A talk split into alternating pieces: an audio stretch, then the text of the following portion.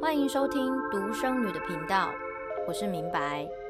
今天第一集要来跟大家聊的是死亡这个主题。没错，第一集就要给大家一个这么震撼、这么大的主题。原因是因为这刚好是在我人生当中最近的一件大事件。然后，身为独生女的我，觉得这么大的事情发生在我身上，而我却无从参考别人有任何的做法，或者是在这个过程当中，竟然有很多的时刻是需要自己去面对的，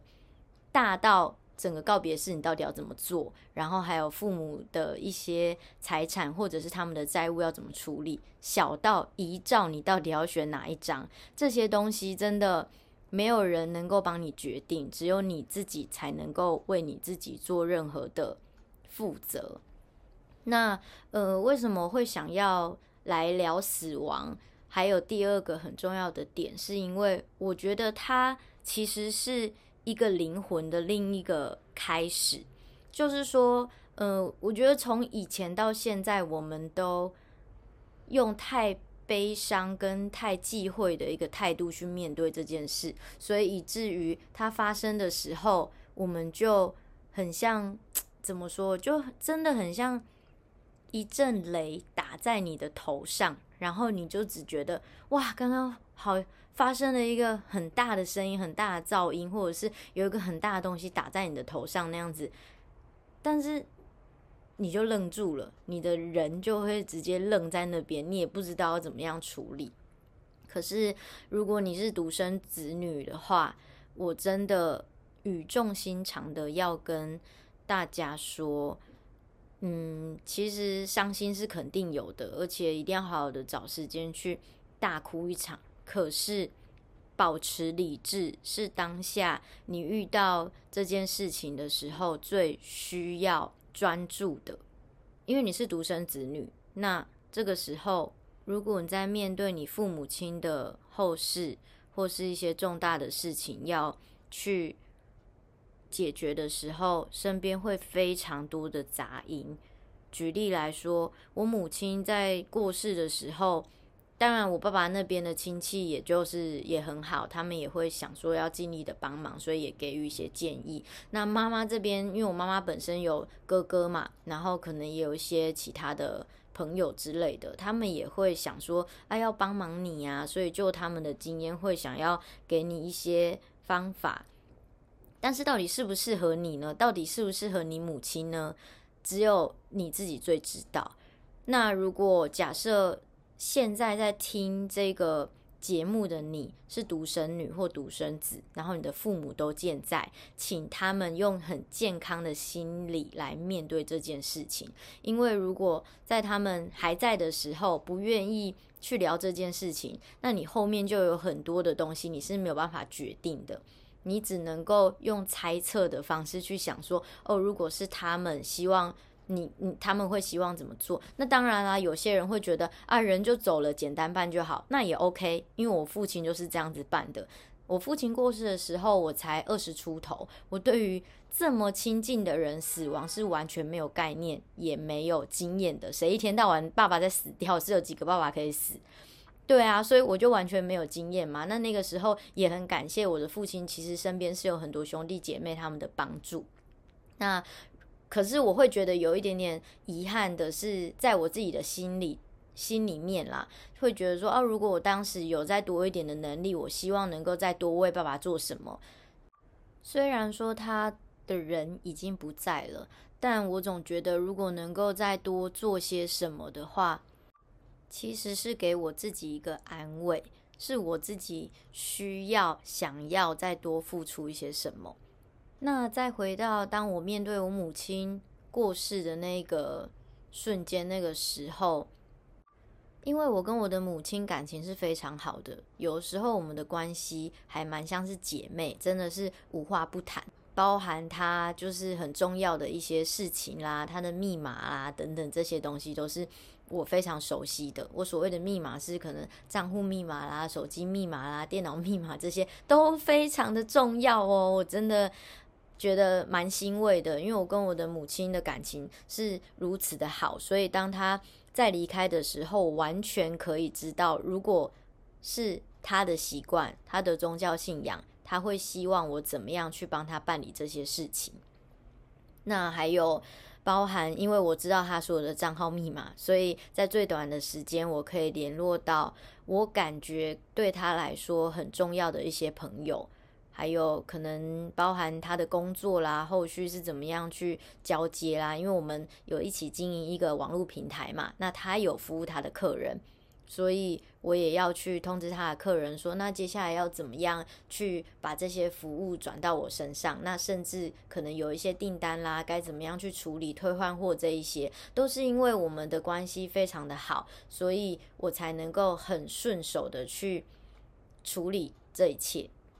所以独生子女们，你一定要好好的跟你父母保持良好的关系。即便你们可能现在目前正因为一些任何的事情，可能有一些争执、争吵，可是还是尽量保持联络啦。因为如果真的发生什么事情的话，你都是要自己决定的那个人。那我妈妈，因为她是在家里面睡觉，睡到突然离开的。所以当场是有那个检察官，他会必须要到家里面去确认说，哦，这件事情不是他杀，不是自杀，然后他就是要查嘛。这些东西其实真的只有你自己。除非他当时离开的时候，现场这个屋子里面是有别人的，不然的话，你是要自己到那个呃大体间去那边跟着检察官去看，他是不准任何其他人，就算跟你很亲的朋友啦、表兄弟姐妹啊，也都没有办法跟你一起在那个空间里面面对这件事情。所以这个时候，如果你还顾着一直在难过，我只能说很抱歉，每个人都还是有自己的工作应该要做。就包含礼仪社那个时候就在等我的，等我妈妈的遗照啊。我妈妈是一个很爱漂亮的女性，她常常把自己打扮得很美，所以我也很希望在她最后的这个人生毕业典礼，我也可以给她用得很漂亮，然后是她很喜欢的样子。那还有包含整个告别式，你自己有想要怎么样去处理啊？如果在父母都还在的时候，你们没有一个健康的。沟通的话，后面会很辛苦。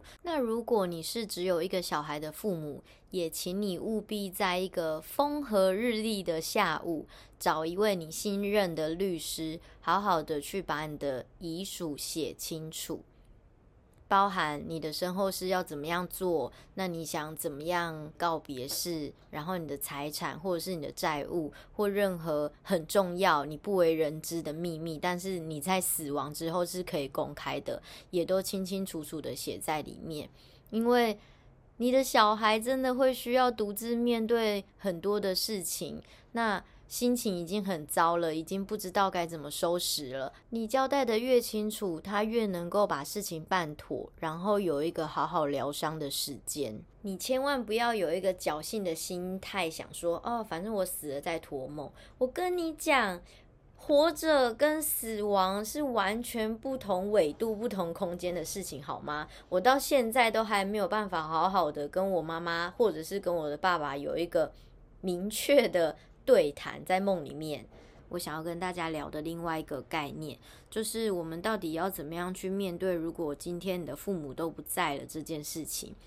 我妈妈过世，告别式也办完之后，我就直接衔接了一个工作，然后遇到了一个前同事，他妈妈也是大概在三年前的时候突然离开的，都是一切很突然，不知道为什么他们要这么赶着离开。OK，然后他也是花了很多时间疗愈他自己啦。就在我们聊天的过程当中，我认识他的时候，他经历这件事情已经一阵子了，但是我感觉他好像是已经恢复了整个生活还有工作的正轨，所以我当时非常的无助，我就问他说：“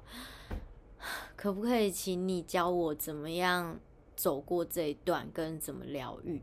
然后我很感谢他，真的非常的感谢他，他就给我蛮很，就是给我一个很大的安定的力量跟安全感。他就说：“我跟你讲，我妈走的时候非常的突然，然后我真的也花了非常多的钱跟时间，一直不断的去找答案，一直想办法去跟他沟通。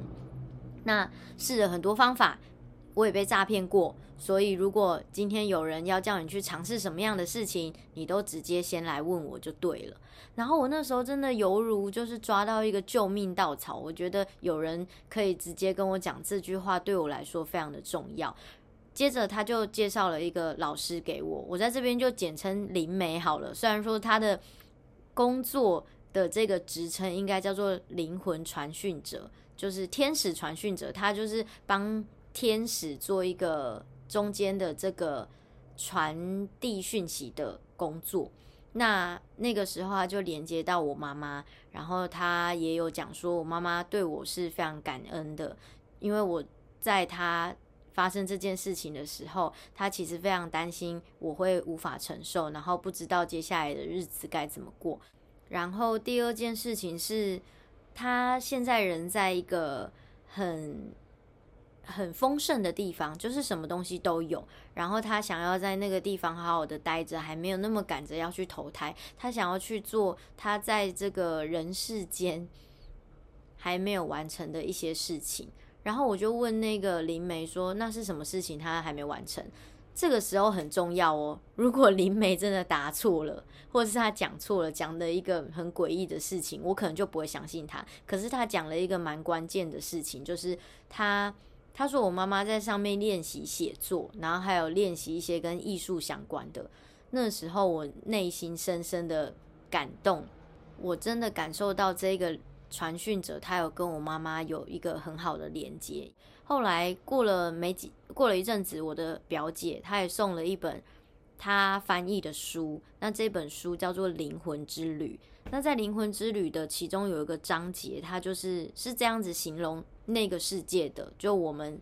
已知的死亡之后的世界，他把它称作叫做另一边。那这一段，呃，我就直接念给大家听好了。如果有兴趣的人，也可以自己去翻阅那本书。那这个章节他是这样说的：他说，如果你知道在另一边的存有并不是无所事事，整天躺着弹竖琴时，你大概会跟我一样松了一口气。每隔一阵子弹个五到十分钟的竖琴，或许很惬意，但永恒无止境的弹下去，这是非常吓人的事情。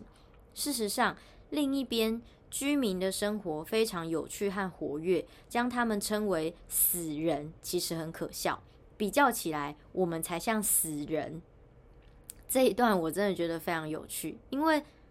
其实他们离开之后。真正在收拾所有事情的人是我们，在难过伤心的人是我们。也许他们也很难过很伤心，但是比起这样子肉体啊、精神啊，整个很多事情的这种削弱，真的比起来，我感觉可能他们的难过会少一点点。所以我就会在想，你知道当下发生这件事情的时候，我觉得死掉的好像是我，不是我的妈妈。诶，我会想说，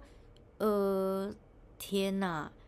好痛苦哦，我的心脏也好痛苦，我的脑袋也好痛苦哦。但是我的身体还是必须要去完成很多的事情，我的日子还是每天在过，时钟在走，工作还是要做，有很多需要我的人还是在，需要我的事情我还是必须在。这一切实在是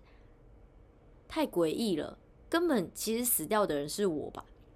所以当我翻书翻到这一页的时候，我真的。瞬间鸡皮疙瘩，觉得呀，他讲的真的很对。然后接下来下一段，他要讲到一个我自己看完之后觉得很安心的段落。他说他们在那里依照个人喜好选择读书、工作、做研究。然后这个作者他就补充到说，都是非常喜乐自在的。他们享有精彩的社交生活、音乐、宴会、舞蹈、运动、时装秀和演说，就是所有我们认为很美好的事情，他们都会在那边去享受、去创作。那任何选择都是依据他们自己喜欢、他们的兴趣去执行。那所有所有人间有的艺术、工艺、消遣嗜好和户外活动，在那边都是一应俱全。所以那边根本简直就是天堂啊！而且是以最喜悦极致的程度表现。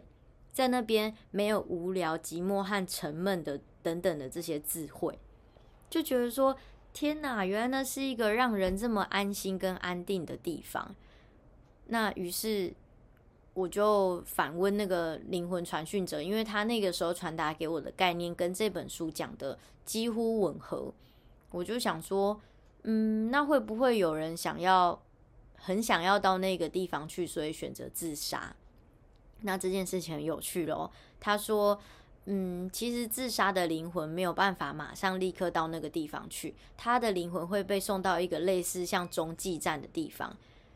然后灵魂可能需要做一些修复。那在听现现在在听的听众朋友们，我不晓得你的宗教信仰是什么，可是大概都会有你们自己宗教信仰诠释的方式。例如说，像佛道教，可能自杀对佛道教的人来说，它就是一个痛苦的轮回。假设说你的年纪原本可以活到八十岁，可是你在四十岁的时候就选择。自我了结的话，那你可能灵魂会有四十年都一直在这个空间重复的做这这个痛苦的事情。那如果你是 I don't know 天主教或者是基督教，可能在你们世界里面会 peace 一点，所以他是会被送到一个中继站，然后有专业的人士在帮你们的灵魂做一个抢救跟修复。那可能会需要很长一段时间，然后等到修复好之后，你一样会被送到那个地方。所以。听起来是蛮令人欣慰的，所以后来就包含跟这个灵魂传讯者做这个进一步的咨询，还有包含我看了这本书之后，我的内心有得到一个很大的安定。想想也是觉得，啊，对啊，在这个看似活着的死亡世界里面，我们真的比那些离开的灵魂还来得要痛苦。那那些已经先行一步的。祖先们，他们现在已经在很棒的地方去享受了。如果我们大家都能够相信这件事情，我们面对死亡的时候将不会再这么痛苦、这么的悲伤。而且，那个灵魂传讯者也是要我们好好的去相信说，其实我们所有的灵魂都是有好几世的缘分，所以我们都一定会再相遇的，只是不确定用什么样的形式。但是因为你是跟你的父母有这一辈子的缘分，成为这样子的关系，那肯定在每一世当中，你们的灵魂都会有很深刻的、很、很、很深刻的连接跟紧密的关系，那就不用太担心，他们会在那个世界里面等你，在你现在待着这个世界做完你该做的所有的任务之后，他们也会接你到那个美好的地方，一起去享受。另外一个世界的快乐。